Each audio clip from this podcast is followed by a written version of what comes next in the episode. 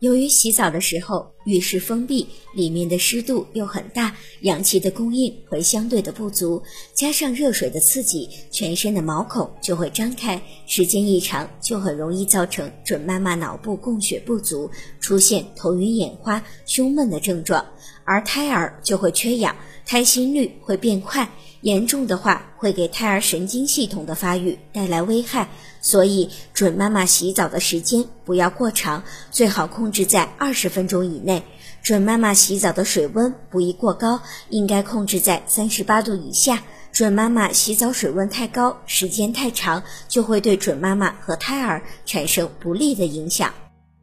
如果您在备孕、怀孕到分娩的过程中遇到任何问题，欢迎通过十月呵护微信公众账号告诉我们，这里会有三甲医院妇产科医生为您解答。十月呵护，期待与您下期见面。